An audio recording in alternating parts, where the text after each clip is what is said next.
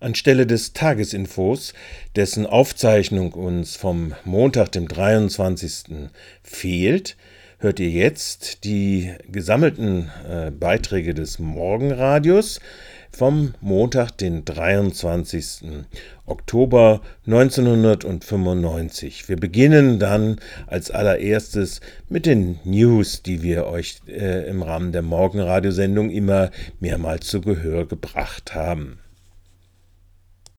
Nachrichten.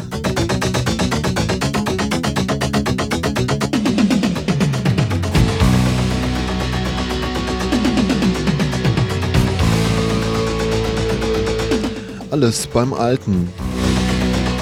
Wahlen in Berlin. Am gestrigen Sonntag sollten die Berliner und Berlinerinnen wählen. Abgestimmt wurde über die Sitzverteilung im Abgeordnetenhaus und in den Bezirksparlamenten aber auch über die neue Berliner Verfassung. Diese musste nach 1990 neu formuliert werden. Die Neufassung orientiert sich an anderen Landesverfassungen und enthält nicht allzu viel Neues, wurde aber mit großer Mehrheit angenommen. Passiert ist nichts Umstürzendes in Berlin, aber immerhin das. Die Regierungskoalition hat gegenüber den letzten Wahlen immens eingebüßt und verlor insgesamt 10,1 Prozent. Besonders bei der SPD sind erhebliche Stimmenverluste zu verzeichnen. Mit 23,6 Prozent errang sie ihr seit Kriegsende schlechtestes Ergebnis bei einer Landtagswahl. Bei einer schwarz-roten Koalition wird es aber wohl bleiben. Die SPD zeigt sich wohl auch dieses Mal nicht willens, mit Bündnis 90 die Grünen zu koalieren, da hierzu eine Tolerierung durch die PDS vonnöten wäre. Sowohl Bündnis 90 die Grünen als auch die PDS gingen aus den Wahlen als die eigentlichen Sieger hervor. Die PDS konnte sich von 9,2 Prozent ähm, stadtweit auf 14,5 Prozent der Stimmen verbessern und ist damit drittstärkste Kraft in Berlin. Allerdings errangen sie ihre Erfolge, wie auch in der Wahl zuvor, fast ausschließlich in den Ostteilen der Stadt, wo sie sich durch eine bürgernahe Politik auszeichnen. In der Opposition bleiben will die Partei sowieso in jedem Fall. Wie Petra Pau, BDS-Spitzenkandidatin in Berlin, gegenüber der jungen Welt äußerte, würde sich die Partei nicht in eine Regierung einbinden, in der sie ihre Positionen aufgeben müsste. Wahlen an der Elfenbeinküste. Auch im westafrikanischen Staat Elfenbeinküste änderte sich bei den gestrigen Wahlen nichts. Dort trat der einzige Oppositionskandidat Wudi gegen das Staatsoberhaupt des autokratischen Regimes Bedier an. 3,8 Millionen Ivorer waren zur Wahl aufgerufen. Am Samstag war der Generalstabschef der Streitkräfte entmachtet worden, weil er einem verstärkten Armeeeinsatz sich bei den Wahlen widersetzt hatte. Der Wahlkampf der Opposition war von einer staatlich gelenkten Gegenkampagne behindert worden. Schon im Vorfeld der Wahlen hatten Straßenschlachten stattgefunden. Die Opposition, die sich nicht auf eine gemeinsame Strategie hatte einigen können, hoffte auf die Stimmen all derer, die dem autokratischen System ein Ende setzen wollten. Und in der Schweiz. Beständigkeit zeichnet die Schweiz aus. Seit 1959, schon 36 lange Jahre also, regieren vier Parteien gemeinsam: die Sozialdemokratische Partei (SPS) und drei konservative Parteien. Gestern waren die 4,5 Millionen Stimmberechtigten aufgerufen, über die Verteilung der Sitze im Schweizer Nationalrat zu entscheiden. Was sich geändert hat: Die SPS, die für eine europafreundliche Politik steht, hat Stimmen hinzugewinnen können. Aber auch die Schweizer Volkspartei (SVP) konnte ihr Ergebnis verbessern Sie steht mit Vorsitzendem Christoph Bocher für eine rechtspopulistische Politik. So lautete der SVP-Wahlslogan: Linke und heimatmüde Parteien wollen unser Land in die EU führen. Sie wollen die Neutralität preisgeben, die Unabhängigkeit opfern, die Volksrechte verschachern. Wer das nicht will, wählt SVP. In der Anti-Europa-Kampagne, die alle drei konservativen Parteien unterstützen, wird vor allem der nationale Alleingang betont. Was also ist gestern passiert in den Berliner Wahlen, denen an der Elfenbeinküste, in der Schweiz. Nahezu nichts ist passiert, außer dem Herumschieben von Stimmen. Die Politik stagniert allerorten. Das waren die Nachrichten und jetzt kommt das Wetter. Das Wetter kommt, das kommt und kommt und ist draußen angekommen. Wenn ihr aus dem Fenster guckt, werdet ihr es sehen. Ihr könnt natürlich auch die Tür aufmachen, dann könnt ihr es auch sehen. Das waren die Nachrichten vom Morgenradio am Montag. Verantwortlich waren der Büschel die Franka und in Abwesenheit, der uns schmächlich allein gelassen hat, Martin. Schande sei mit dir. Hoffentlich hört er zu. Wir haben noch einen kleinen Kommentar. Wir, er und überhaupt. Er wollte sich zulaufen lassen und er ist niemand anders wie Michael Schumacher, dieser unsägliche Kerpener Junge, der irgendwie nichts anderes kann wie im Kreis rumfahren. Wir fragen uns, warum er sich nicht vor den Rennen zulaufen lässt. Rechners der Siemens Datenverarbeitungsanlage 2002. Sie werden fragen, wie ist denn das möglich? Der Siemens Elektronenrechner ist doch stumm. Nebenbei bemerkt eine sehr angenehme Eigenschaft, bestens weiter zu empfehlen. Nun, mit Ihrer Frage haben Sie recht. Man muss schon einen Trick anwenden, wenn man dem Rechner seine Gedanken in hörbarer Form entlocken will. Aber technisch ist das sogar recht einfach. Man braucht nur einen kleinen Rundfunkempfänger in den Schrank des Rechen- und Steuerwerkes zu stellen und auf Empfang zu schalten. Dann hört man beispielsweise solche merkwürdigen Klänge wie diese.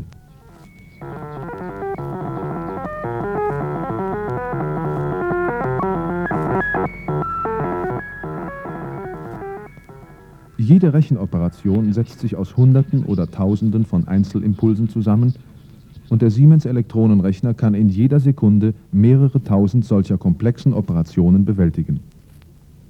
Diese Impulsfolgen werden also in Klänge umgesetzt, die je nach der Art der Aufgabe, die der Rechner gerade zu lösen hat, ganz verschiedenen Charakter haben können. Hören wir noch einmal zu, wie unsere Datenverarbeitungsanlage denkt. Das hier ist ein Testprogramm, bei dem unentwegt 24-stellige Zahlen durch Multiplikation gewonnen werden.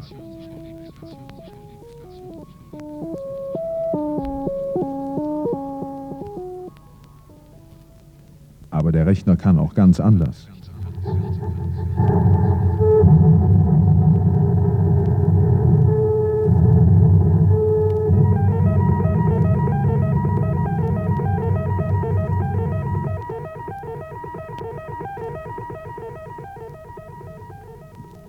Hier war die Anlage zum Beispiel mit dem Berechnen von Altersrenten beschäftigt. Einbegriffen in die Geräusche sind auch die, sonst natürlich ebenfalls unhörbaren, Impulsfolgen beim Einspeichern der Daten von Lochkarten und beim Ausdrucken der Ergebnisse über einen Schnelldrucker.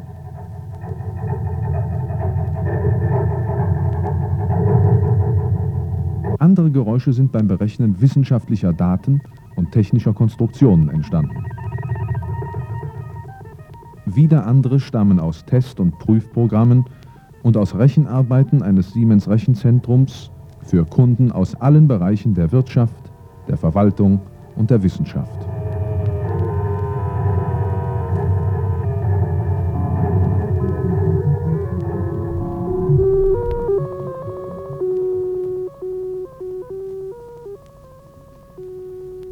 Übrigens, diese kleine akustische Erinnerung an die Siemens Sonderschau auf der Deutschen Industriemesse 1961 will zwar nicht viel mehr sein als ein kleiner Hinweis auf interessante Zusammenhänge zwischen Mathematik, Elektronik und Musik. Aber diese Technik kann doch auch in der Praxis sinnvoll angewendet werden. Beispielsweise bei der Betriebsüberwachung solcher Anlagen. Und, wer kann's wissen, vielleicht ergeben sich noch ganz andere Möglichkeiten. Hallo, ich wünsche mir Frogge von der Gruppe Atari.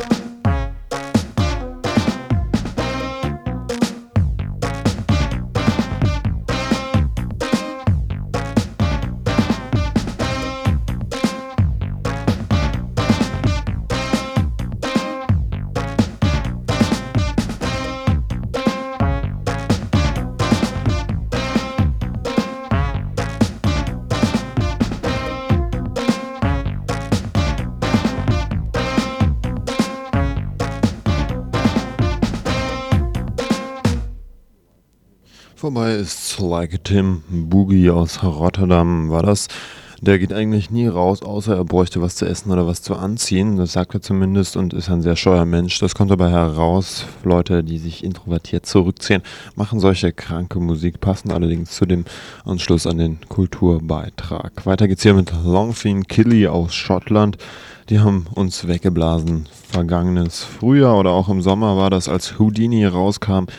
Da wollte anfänglich noch keiner so begreifen, was da eigentlich los ist. Ein schwarzer, dread-gelockter Mensch, der fast gleichzeitig Gitarre, Violine und Saxophon spielt, dazu noch ekstatisch singt, allerdings nicht so, wie man das von einem dread-gelockten Schwarzen auch in England gewohnt wäre, sondern er singt eher in feinster Britpop-Tradition, ähnelt manchmal Marky Smith von The Fall, der ist auch dabei, hilft aus. Wir hören allerdings ein Stück ohne ihn, Love, Smoothest Allergy.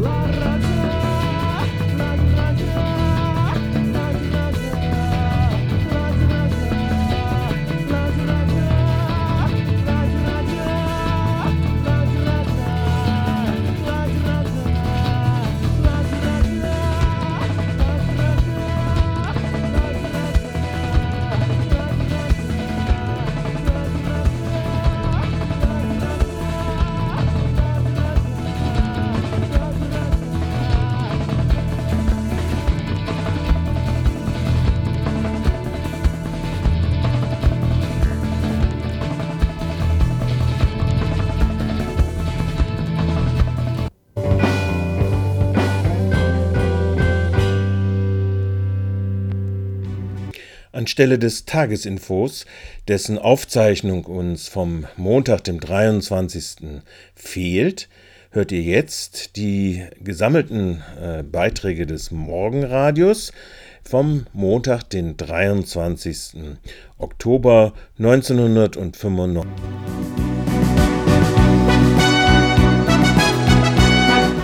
Radio Dreieckland, Freiburg auf 2,3 MHz mit der Presseschau. Ein kleiner Rückblick, so wie es in der jungen Welt stand, von Andreas Dietl über echt abgefahrene Parteien in Berlin, APD und BÜSO, BBK und BSP. Bei jeder Wahl dasselbe Bild in der Kabine. CDU, SPD, PDS, Bündnis 90 Die Grünen, vielleicht noch FDP. Alles bekannt. Auch die Herren mit den schwarz-rot-goldenen bis schwarz-weiß-roten Krawatten von der ÖDP über die Reps bis hin zu den Nationalen. Wirklich spannend wird es erst auf den hinteren Listenplätzen.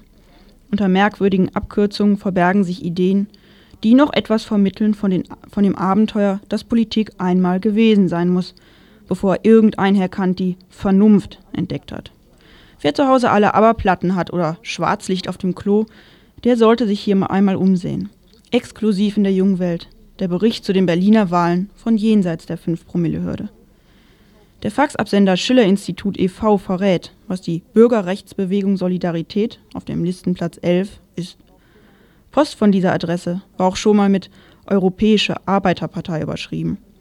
Dahinter steckt das Netzwerk des Amerikaners Lyndon LaRouche, der mit seinem protofaschistischen Science-Fiction-Populismus seit langem die Grauzone zwischen Psychosekten, Entertainment und Schwerindustrie füllt.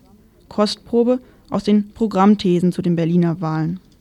Wir fordern, Wir fordern massive Investitionen in Zukunftstechnologien wie Laser, Kernfusion, Raumfahrt, neue Werkstoffe und so weiter, einschließlich des Transrapid. Der Transparapid muss von Berlin nach Peking fahren. Die Zeichen des weltweiten Finanzkollaps sind überdeutlich. Aber das dicke Ente kommt erst noch. Das Motto der Bürgerrechtsbewegung. Produktion statt Spekulation. Das Pro Programm der NSDAP mit seinem schaffenden und raffenden Kapital lässt grüßen. Irgendwie bekannt kommen einem auch die Entwicklungskorridore für Energie, Verkehr und soziale Infrastruktur von Paris über Moskau nach Peking, von Frankfurt über Kiew nach Neu-Delhi und so weiter. Vor. Leider sind bis jetzt sämtliche Versuche deutscher Großraumpfleger, entsprechende Korridore freizufegen, am Widerstand der störrischen Flurbewohner gescheitert. Eine Fahrspur kleiner denkt die Autofahrer- und Bürgerinteressenpartei Deutschlands, Platz 9. Unter dem Parteisignet des stilisierten Kühlergrills fragt sie: Autofahrer, Melkkühe der Nation? Um zu antworten: Autofahrer sind nicht die Melkkühe der Nation. Schluss also mit der Autofeindlichkeit. Keine weiteren Steuer-, Benzinpreis- und Gebührenerhöhungen. Dient sich die APD als parlamentarischer Arm des ADAC an. Das Rezept ist nicht neu. Die Schweizer Autopartei, die sich heute Freiheitspartei nennt, hat es mit ihrem kruden, den Stammtisch abgelauschten Asphaltpopulismus geschafft, zum eidgenössischen Äquivalent der deutschen Republikaner zu werden. Die Berliner Beifahrer haben die echte Mischung schon drauf. Deutsche Autofahrer werden mit auf Autobahnen im Ausland abkassiert. Kostenlose Parkhäuser, Gewährleistung von Sicherheit und Ordnung für unsere Bürger. Kriminalität, Drogenmissbrauch und Extremismus müssen konsequent bekämpft werden. Und natürlich Schluss mit der Kinderfeindlichkeit. Und? Keine Chance den Spekulanten. Wäre ich ein drogenkonsumierender, grundstücksmakelnder Kinderschänder, ich wüsste wirklich nicht, welche Partei ich wählen sollte. Fehlanzeige hin, in dieser Hinsicht auch bei der Wählerinitiative Berliner Kleingärtner und Bürger. Kinder stellt das zu allem entschlossene Häuflein von 160 gummibestiefelten Koloniebekämpfern fest, haben immer weniger Platz zum Spielen. Und das ist nicht gut. Schüler sollen vor Drogenkonsum geschützt werden, wozu sie nämlich verführt werden. Vermutlich soll das Drogenkonsumieren auch noch jenen Schülern verboten werden, die es aus freier Entscheidung tun, mit selbst angebautem Hanf aus dem elterlichen Kleingarten womöglich. Ansonsten steht der WBK, wie der Kandidat Hans Höth, Polizeibeamter im Ruhestand berichtet, für das Programm des orthodoxen Laubismus, Datschismus dauerhafte Kleingärten, sozialverträgliche Vulgo-niedrige. Pachtzinsen, kein Abriss bei Pächterwechsel, Wohnrecht in Kleingärten, hartes Durchgreifen gegen Strauchdiebe und Laubenknacker, keine Vertreibung an den Stadtrand. Man kennt das ja von den sendungsbewussten Jüngern des Herrn Schreber. Und morgen, Und morgen die ganze Kolonie. Kolonie. Gipfelstürmer-Symbolik zeigt auch die, die Bürger- und Stadtpartei. Für, für deren im Wahlbezirk Berlin-Mitte verklebte Plakate entblößte die Kandidatin höchst selbst die wohlgebräunte Brust, um einen Kinderwagen im Schlepptau, einen Berg aufgetürmter Autoreifen zu erklettern. Luis Trenker meets Chicolina. Mit Gefühl und Härte. Lautet der Wahlspruch der 300-Mitgliederpartei. Der Zwiespalt, der sich hier andeutet, findet sich auch im Parteiprogramm wieder. Prostituierte aus dem Osten und vietnamesische Zigarettenhändler. Raus. Deutsche und Südtiroler Straftäter aber bitte liberal behandeln. Ansonsten der übliche, populistische, vermeintlich von Volkes Lippen abgelesene Einheitspump. Mehr Transparenz, Arbeit für alle, Tunnel ja, aber eine Nummer kleiner, angemixt mit einer kräftigen Portion Schönhuberei. Feste Wachen in Gegenden mit hoher Kriminalität, Distanzwaffen für die Polizei. Wen wundert's? Die BSP gilt als Auffangbecken für die Rap-Deserteure. Mit denen will BSP-Boss Ram aber, sagt er, nichts zu tun haben. Und auch nicht mit den Grünen. Die sind ihm nämlich zu sektiererisch.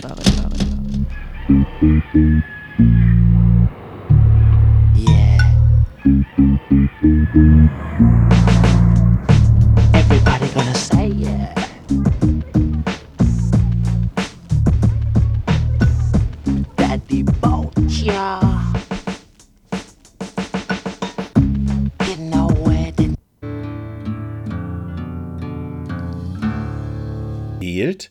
hört ihr jetzt die gesammelten äh, Beiträge des Morgenradios vom Montag, den 23. Oktober 1995.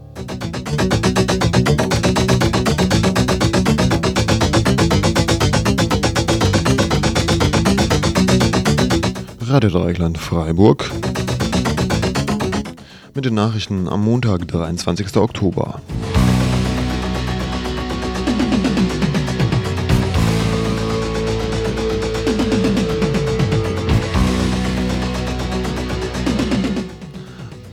Alles beim alten Wahlen. In Berlin. Am gestrigen Sonntag sollten die Berliner und Berlinerinnen wählen. Abgestimmt wurde über die Sitzverteilung im Abgeordnetenhaus und in den Bezirksparlamenten, aber auch über die neue Berliner Verfassung. Diese musste nach 1990 neu formuliert werden. Die Neufassung orientiert sich an anderen Landesverfassungen und enthält nicht allzu viel Neues, wurde aber mit großer Mehrheit angenommen. Passiert ist wenig in Berlin. Die Regierungskoalition hat gegenüber den letzten Wahlen zwar deutlich eingebüßt. Besonders bei der SPD sind erhebliche Stimmenverluste zu verzeichnen. Mit 25,8 Prozent errang sie ihr seit Kriegsende schlechtestes Ergebnis bei einer Landtagswahl. Bei einer schwarz-roten Koalition wird es aber bleiben. Die SPD zeigte sich wohl auch dieses Mal nicht willens, mit Bündnis 90 die Grünen zu koalieren, da hierzu eine Tolerierung durch die PDS vonnöten wäre. Sowohl Bündnis 90 die Grünen als auch die PDS gingen aus den Wahlen als die eigentlichen Sieger hervor. Die PDS konnte sich von 9,2 Prozent auf mindestens 13,3 Prozent der Stimmen stadtweit verbessern. Allerdings errangen sie ihre Erfolge, wie auch in der Wahl zuvor, fast ausschließlich in den Ostteilen der Stadt, wo sie sich durch eine bürgernahe Politik auszeichnen. In der Opposition bleiben will die Partei sowieso in jedem Fall. Wie Petra Pausch, PDS-Spitzenkandidatin in Berlin, gegenüber der jungen Welt äußerte, würde sich die Partei nicht in eine Regierung einbinden, in der sie ihre Position aufgeben müsste.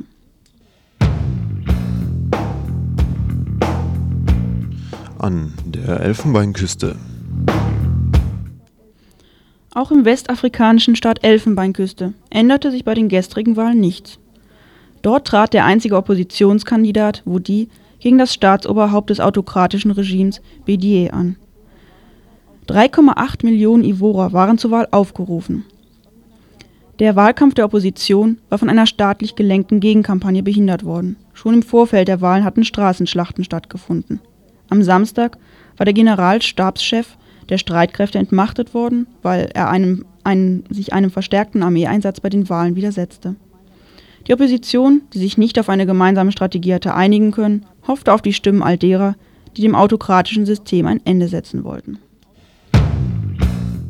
Und in der Schweiz. Beständigkeit zeichnet die Schweiz aus. Seit 1959, schon 36 lange Jahre also, regieren vier Parteien gemeinsam. Die Sozialdemokratische Partei SPS und drei konservative Parteien. Gestern waren die 4,5 Millionen Stimmberechtigten aufgerufen, über die Verteilung der Sitze im Schweizer Nationalrat zu entscheiden. Was sich geändert hat.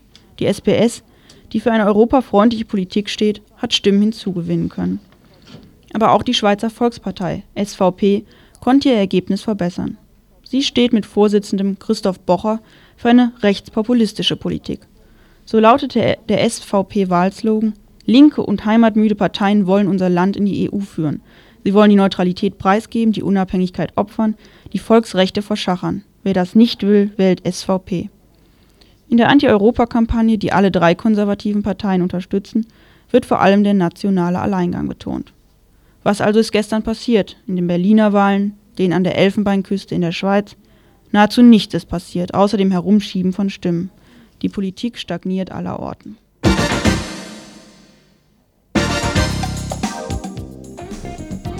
Das Wetter ist so wie immer in der letzten Zeit. Es gibt also Nebel in den nächsten Tagen auch. Der verzieht sich dann im Laufe des Tages und die Sonne wird dann wohl scheinen und es wird sogar noch mal ein bisschen wärmer. Das ist schön zu hören, also Augen auf, bevor er im Nebel an irgendwas dran knallt. Wir machen ja weiter um 20 nach mit den Veranstaltungshinweisen und bis dato noch Musik. Die Crooklyn Dodgers sind zurück und hier sind sie. Return of the Crooklyn Dodgers.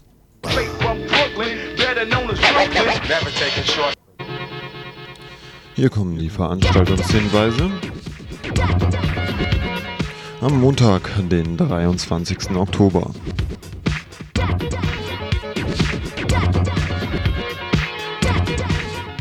Here we go.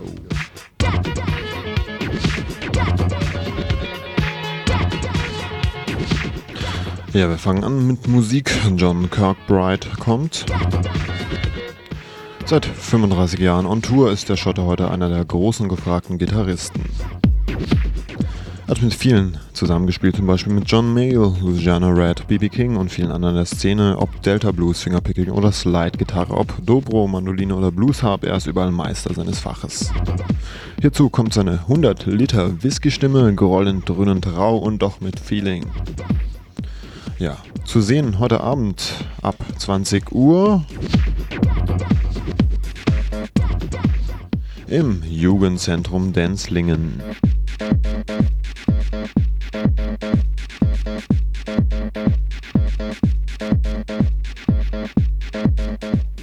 Und Theater heute im Theatercafé. Kleine Frau ganz groß. 20 Uhr. Ist ja ein interessanter Titel.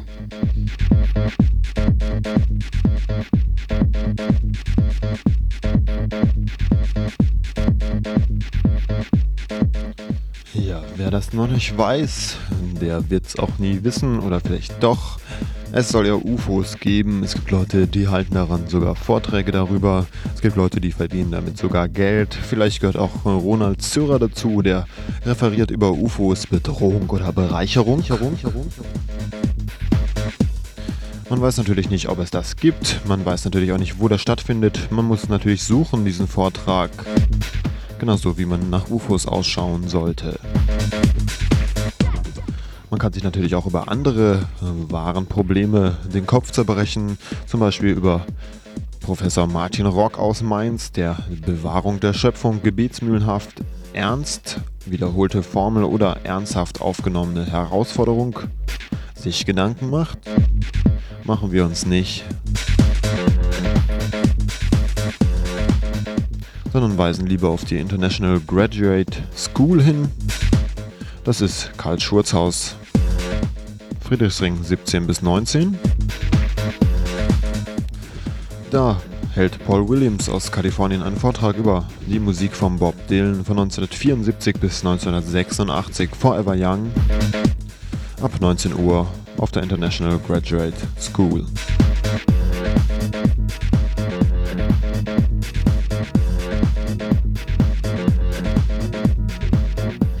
Und wie jeden Montag so auch heute. Bündnis gegen die B31 Ost. Jeden Montag 16 bis 18 Uhr. Gibt es Auskunft und Information im VCD-Büro in der Moltke Straße 42.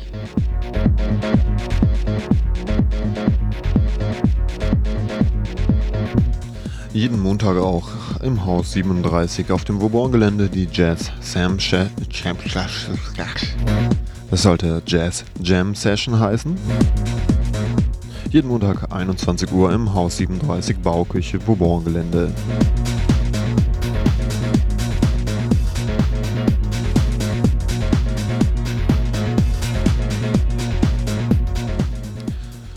Im kommunalen Kino scheint heute nichts zu sein. Kann man noch vielleicht auf einen kleinen netten Film hinweisen, der im Podium in der Harmonie läuft. Die Rede ist von Smoke, da wird allerdings nicht viel Rauch um nichts gemacht, sondern ein bisschen Rauch um schöne kleine Geschichtchen aus New York. Das Drehbuch hat Paul Auster geschrieben.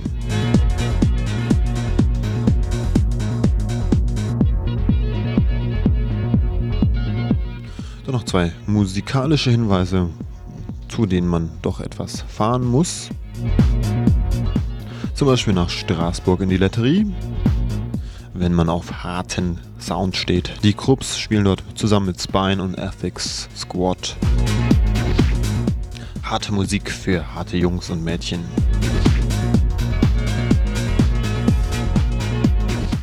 Oder sogar nach Frankfurt in die Batschkap, wenn man auf Britpop steht, die Charlatans spielen dort. Möchte man noch mehr harte Musik für harte Jungs und Mädchen, kann man nach Offenbach fahren zu Paradise Lost. Ich habe allerdings ein ziemlich gespaltenes Verhältnis zu dieser Gruppe, aber das interessiert wahrscheinlich die Fans eh nicht.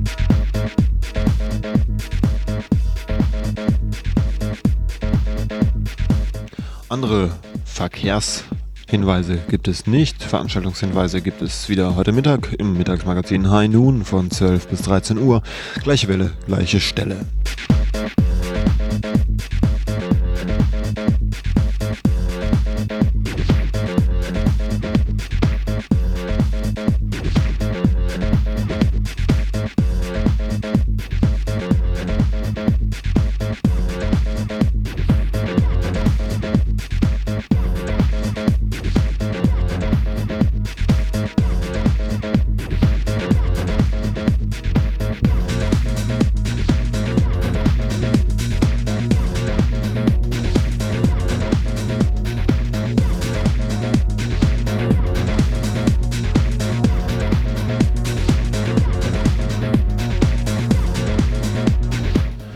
Hintergrund die Chemical Brothers mit einem Remix von Life is Sweet. Kickt wie Sau, wie manche Hausfreunde sich auszudrücken pflegen. Aber wir legen ja hier Wert auf wertvolle und allgemein erkenntliche und bedürftige und so weitere Moderation. Moderat kommt von to modere oder modern, das heißt, wenn jemand irgendwie verbal dahin modert.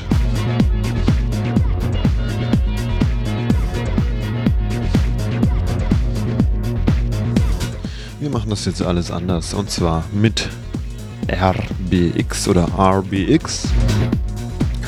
Von dem ist ein Album draußen, nennt sich The RBX Files. Und hinter ABX versteckt sich jemand, der eigentlich sehr viel mit der West Coast Posse um Dr. Dre zu tun hat.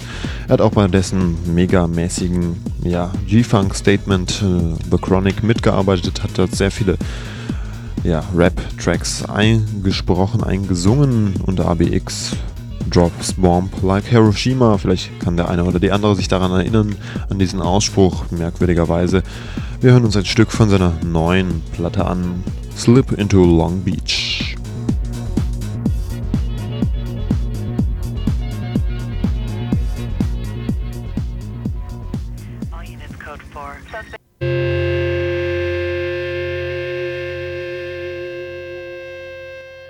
Birgit Hogefeld ist angeklagt wegen Mitgliedschaft in der RAF.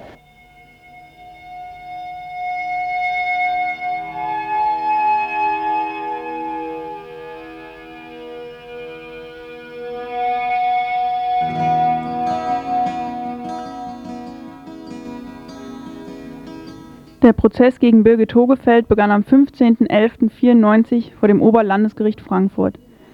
Sie wurde am 27.06.93 in Bad Kalein verhaftet. Angeklagt ist sie in vier Punkten. Die Bundesanwaltschaft wirft ihr Beteiligung an verschiedenen RAF-Aktionen vor.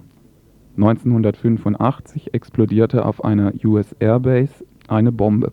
Hintergrund war der Plan der USA, die Airbase für eine weltweit operierende NATO-Eingreiftruppe zu nutzen. Im Zusammenhang mit dem Anschlag steht die Erschießung des US-Soldaten Pimental. Das Kommando tötete den Soldaten, um an seine ID-Karte ranzukommen. Birgit Hogefeld-Verteidigerin Ursula Seifert berichtete vergangenen Donnerstag in der Gießereihalle vom Prozessverlauf. Sie beklagte sich vor allem darüber, dass die Bundesanwaltschaft Teile der Ermittlungsakten unter Verschluss hält. Dadurch wird die Verteidigung in ihrer Arbeit stark behindert. Zum oben genannten Anschlag auf die US Airbase sagte sie unter anderem Folgendes. zu der Ermordung des US-Soldaten. Der war 1985 an dem Abend in der Diskothek in Wiesbaden gewesen und hat sich dort mit einer Frau unterhalten. Da wurde er auch von relativ vielen Personen beobachtet dabei und hat dann mit dieser Frau, die die Bundesanwaltschaft der RAF zurechnet, die Diskothek verlassen. Diese Zeugen sind 1985 alle ganz oft befragt worden. Und es waren auch die Zeugen, denen sehr häufig Lichtbilder vorgelegt worden sind, bei denen jetzt nicht mehr rekonstruierbar ist, welche Lichtbilder und wie oft Lichtbilder vorgelegt worden sind.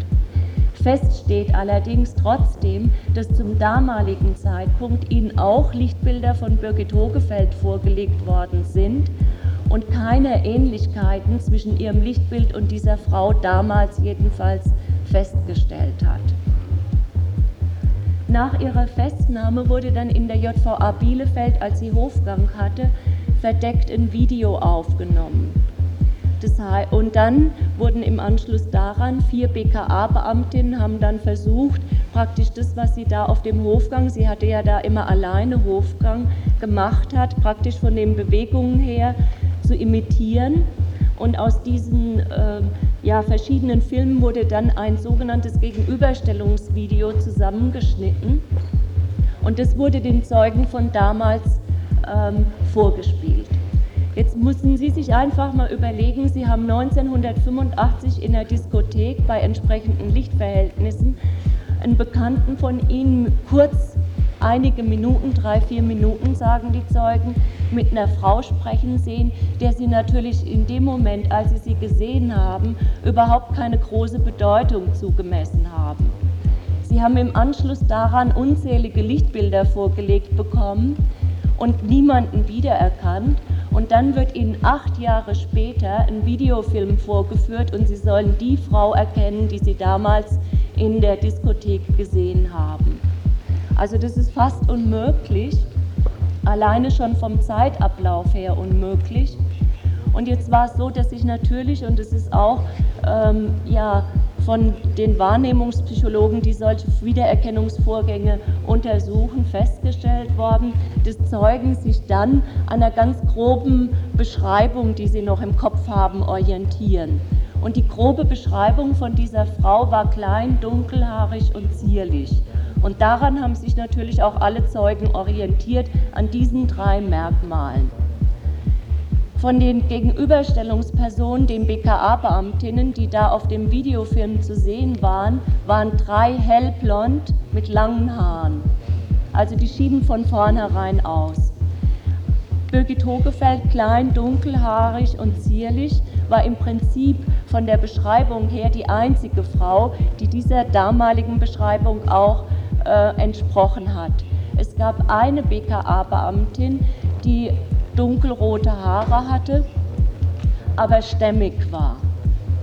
Jetzt sind die Zeugen, denen dieser Film vorgeführt wurde, haben naturgemäß, also die Trefferquote war 50 Prozent zwischen diesen beiden dunkelhaarigen Frauen, haben die Zeugen geschwankt.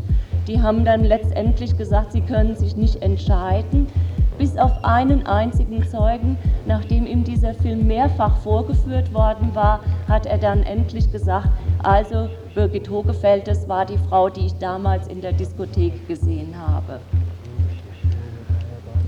Bei diesem Zeugen muss man wissen, der hat in seiner Vernehmung 1985 auf die Aufforderung eines Vernehmungsbeamten, die Frau doch mal etwas genauer zu beschreiben, die er gesehen hat, geantwortet ich bin kurzsichtig und ich hatte an diesem Abend meine Brille nicht auf und deswegen kann ich diese Frau genauer nicht beschreiben.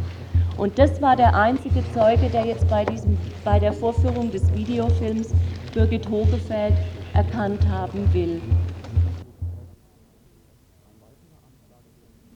Ein weiterer Anklagepunkt ist Bad Kleinen. Bei der für die Staatsschutzbehörden blamablen Festnahmeaktion auf dem Bad Kleiner Bahnhof starben Wolfgang Grams unter ungeklärten Umständen und der GSG Neunmann Nefzeller. Bei den Ermittlungen des BKA zu Bad Kleinen wurden auffallend viele Fehler gemacht, klagte Ursula Seifert. Sie unterstellt sogar, dass eine Behörde wie das BKA solche Fehler nicht absichtslos gemacht hat. Sie nennt zum Beispiel das Nicht-Archivieren der Kugeln, die bei der Obduktion des toten GSG-9-Mannes aus seinem Körper entnommen wurden. Erst fünf Tage später bekommen die Projektile eine Nummer und werden fotografiert. Damit, ist aber nicht mehr rekonstruierbar, ob es wirklich die Kugeln aus dem Körper des GSG-9-Mannes waren.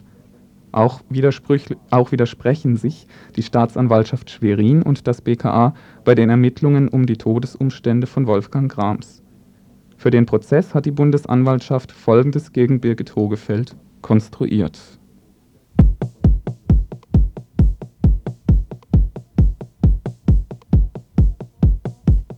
Da wird ihr ja vorgeworfen, sechsfacher Mord, äh, sechsfacher Mordversuch und ein vollendeter Mord. Und zwar wird es so konstruiert, es ist ja allgemein bekannt, dass Birgit Hogefeld zum Zeitpunkt der Schießerei die einzige Person war, die mit Sicherheit nicht geschossen hat, weil sie zum Zeitpunkt der Schießerei im Tunnel unten lag und gefesselt war und hinter ihr ein GSG-9-Beamter stand, der seine Waffe auf ihren Kopf gerichtet hatte. Die Bundesanwaltschaft will hier aber offensichtlich Geschichte schreiben. Wolfgang Krams hat sich selbst umgebracht und Birgit Hogefeld ist die Mörderin von Bad Kleinen. Das wird in der Anklageschrift so konstruiert, dass gesagt wird, Wolfgang Krams habe den Polizeibeamten erschossen und habe auch versucht, sechs weitere Polizeibeamte zu erschießen. Das hätten die beiden vorher verabredet und deswegen seien ihr die Schüsse als ihre eigenen Schüsse sozusagen zuzurechnen, so als ob sie sie selbst abgegeben hätte. Dass das von Anfang an so geplant war, nämlich schon am Tag der Festnahme, ergibt sich schon aus ja, der ersten Presseerklärung, die die Bundesanwaltschaft nach der Verhaftung von Birgit Hogefeld herausgegeben hat.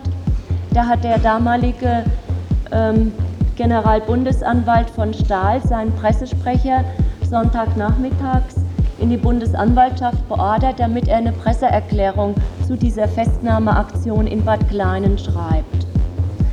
Und dann gab es von dieser Presseerklärung zwei Versionen. Die erste, die hieß so. Die Festnahme der beiden Beschuldigten erfolgte beim Verlassen der Gaststätte Waldeck auf dem Bahnhofsvorplatz von Bad Kleinen. Dabei kam es zu einem Schusswechsel. Krams erlitt einen Kopfschuss, an dessen Folgen er gegen 18 Uhr in der Universitätsklinik Lübeck verstorben ist. Diese Version wurde nie veröffentlicht, die wurde umgeschrieben und lautete dann so und wurde dann auch so veröffentlicht. Die Verhaftung der beiden Beschuldigten erfolgte beim Verlassen der Gaststätte Waldeck auf dem Bahnhofsvorplatz von Bad Kleinen. Dabei kam es zu einem von Hogefeld eröffneten Schusswechsel. Grams erlitt Schussverletzungen, an deren Folgen er gegen 18 Uhr in der Universitätsklinik Lübeck gestorben ist.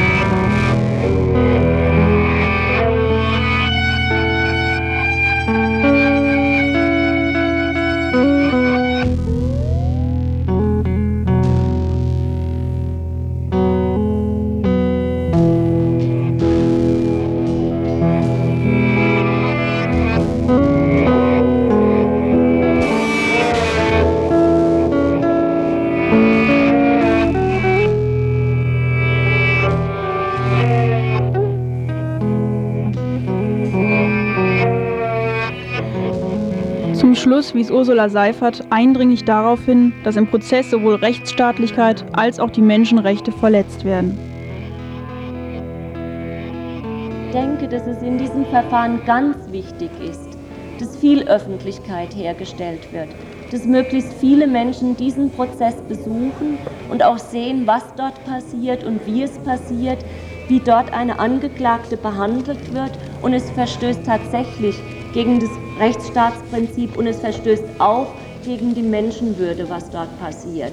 Und insofern denke ich, es wäre sehr wichtig, wenn sehr viele Menschen in diesen Prozess kommen und auch viele Menschen protestieren und sich viele dafür engagieren, dass es mit solchen Beweismitteln und einem solchen Verfahren nicht zu dem offensichtlich intendierten lebenslänglichen Urteil gegen Birgit Hogefeld kommen kann.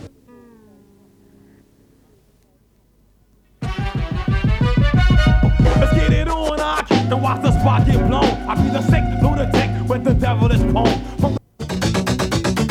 Radio Dreikland Freiburg. 102,3 Megahertz mit den Nachrichten.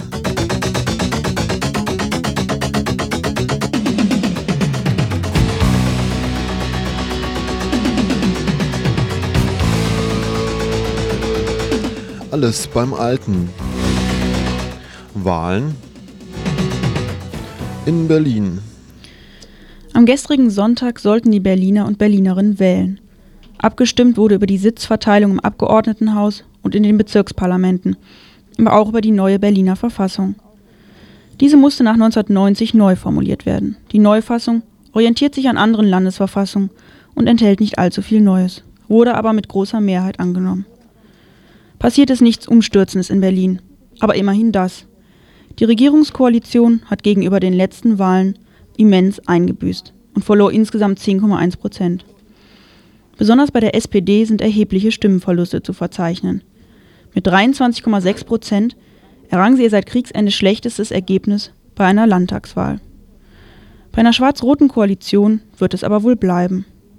Die SPD zeigt sich wohl auch dieses Mal nicht willens, mit Bündnis 90 die Grünen zu koalieren, da hierzu eine Tolerierung durch die PDS vonnöten wäre.